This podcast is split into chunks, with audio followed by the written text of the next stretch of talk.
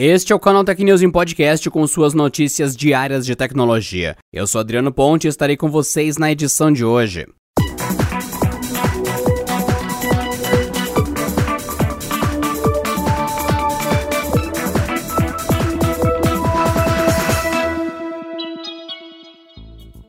A Nintendo surpreendeu os fãs brasileiros nesta quarta-feira ao confirmar o lançamento oficial do Switch no Brasil ainda em 2020. A chegada do aparelho foi confirmada por meio de publicação no perfil oficial da marca no Twitter, enquanto a previsão veio por meio de declaração oficial enviada ao canal Tech. Mais detalhes como preço, versões do console ou a data de lançamento específica não foram divulgadas. Pelo Twitter, a companhia pede que os jogadores fiquem de olho em suas redes sociais. Se a imagem usada na publicação é indicativo, parece que a ideia seria lançar por aqui a versão original do videogame, com os controles destacáveis e não a edição Lite, que investe apenas no modo portátil da plataforma. A Nintendo havia abandonado o mercado brasileiro em 2015, ainda na época em que o Wii U era o carro-chefe da companhia. Na ocasião, a Gaming do Brasil, que representava oficialmente a Big N por aqui, citou desafios no ambiente local como razão para a decisão. Tudo mudou, porém, com a chegada do Switch, console que teve desempenho comercial superior ao seu antecessor no mercado internacional. Isso também aconteceu no Brasil, com importadores não oficiais trazendo o console e seus jogos para cá. O sucesso, sem dúvida, acabou influenciando essa aproximação lenta, mas gradativa, até culminar na volta oficial da companhia. Após o fim do licenciamento da marca BlackBerry para a fabricante chinesa TCL, parecia ter chegado ao fim a empresa canadense que se popularizou com os primeiros smartphones e que liderou esse mercado durante anos, principalmente no segmento corporativo. Surpreendentemente, porém, a BlackBerry anunciou que voltará em 2021 e com um celular 5G. O milagre é obra da pouco conhecida empresa norte-americana Onward Mobility, nova licenciada da marca BlackBerry. Segundo o site, a empresa anunciou um acordo com a subsidiária da Foxconn, a FIH Mobile, para projetar e fabricar os celulares. A mesma FIH está por trás da produção, por exemplo, dos smartphones da Nokia, sob contrato da HMD Global. A Onward não ofereceu mais detalhes sobre modelos de celulares em desenvolvimento, ou seja, ela não menciona se os aparelhos esperados utilizarão o sistema Android, nem se pretende ressuscitar também o BlackBerry OS apenas afirmou que sua missão é, abre aspas, oferecer a todos os negócios os dispositivos móveis mais produtivos, amigáveis e seguros já criados, para que nada se coloque em seu caminho. Fecha aspas. Na última terça-feira, usuários do Uber, na Califórnia, têm recebido uma mensagem das mais preocupantes em seus smartphones. Isso porque o texto diz, sem firulas, que o serviço de compartilhamento de caronas na Califórnia pode ser suspenso.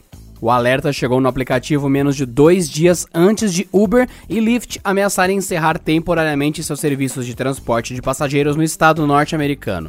Isso graças a uma longa e intensa disputa trabalhista com a justiça americana, e que agora chega a um ponto crítico. Em uma publicação no seu blog oficial vinculada à mensagem de alerta, o Uber explica aos seus usuários sobre a decisão de um juiz estadual emitida no último dia 11 de agosto. Ela é favorável ao Procurador-Geral da Califórnia ao dizer que empresas como Uber e Lyft devem classificar os motoristas como empregados, em vez de contratados independentes. A ação, originalmente movida em maio desse ano, cita uma lei aprovada em 2019 que codifica a estrutura de contratado versus versus empregado, conhecida como Assembly Bill 5 ou simplesmente AB5. Basicamente, essa nova lei estadual exige que as empresas classifiquem os trabalhadores como empregados, caso elas controlem a maneira como os colaboradores realizam suas tarefas ou se o trabalho fizer parte do cotidiano do seu core business. Em resposta, tanto o Uber quanto o Lyft pediram um prazo de 10 dias para apelar. O pedido foi rejeitado e agora ambas as empresas ameaçam fechar suas atividades na Califórnia dentro de alguns dias se seu recurso não for bem sucedido.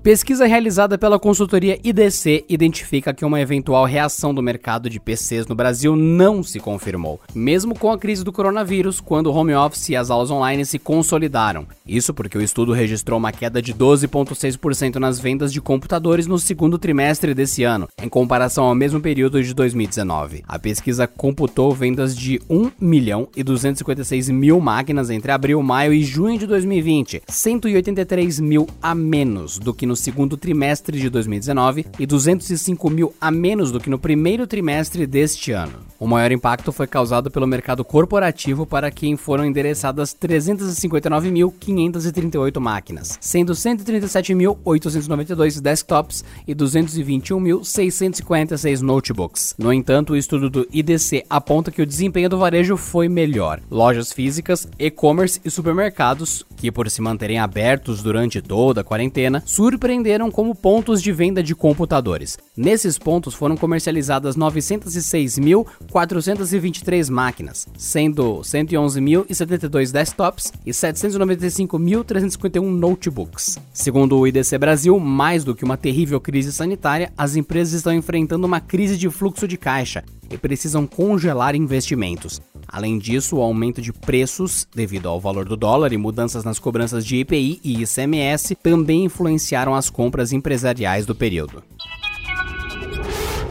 A Microsoft lançou uma nova publicação em seu site oficial nessa quarta-feira, reforçando a sua estratégia de descentralizar o seu produto para suas próximas gerações. A companhia quer que o jogador tenha acesso a games, seja por PC, Xbox ou smartphones. Segundo a companhia, independente do dispositivo do usuário, a ideia é oferecer uma experiência Xbox incrível, que o mantenha conectado a jogos e amigos ao longo do dia. Para isso, a Microsoft anunciou o que eles chamam de nova experiência Xbox. A proposta consiste consiste em entregar um mesmo design para utilização no PC, Xbox One, Xbox One X e pelo app em smartphones.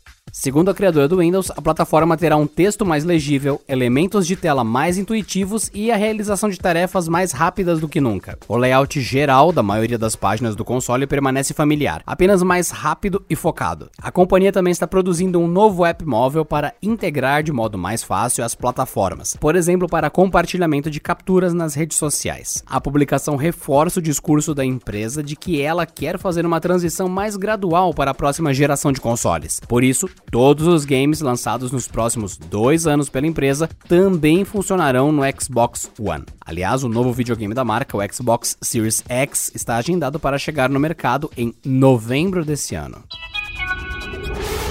E para você que está acompanhando aqui o Canal Tech News Podcast, não se esqueça, o Canal Tech está concorrendo ao Prêmio Influenciadores Digitais de 2020. Um muito obrigado a vocês que deram a vitória pra gente no prêmio de 2018 e no de 2019. E agora, para essa terceira vez, primeiramente, muito obrigado pelas edições anteriores e pedimos mais uma vez a força de vocês que ouvem aqui o Canal Tech. É só vocês acessarem prêmioinfluenciadores.com.br e votar no Canal Tech na categoria Tecnologia Digital. Bora, Canal Techers!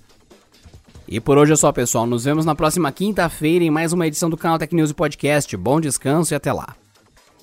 Este episódio contou com o roteiro de Rui Maciel, edição de Gustavo Roque e editoria-chefe de Camila Rinaldi.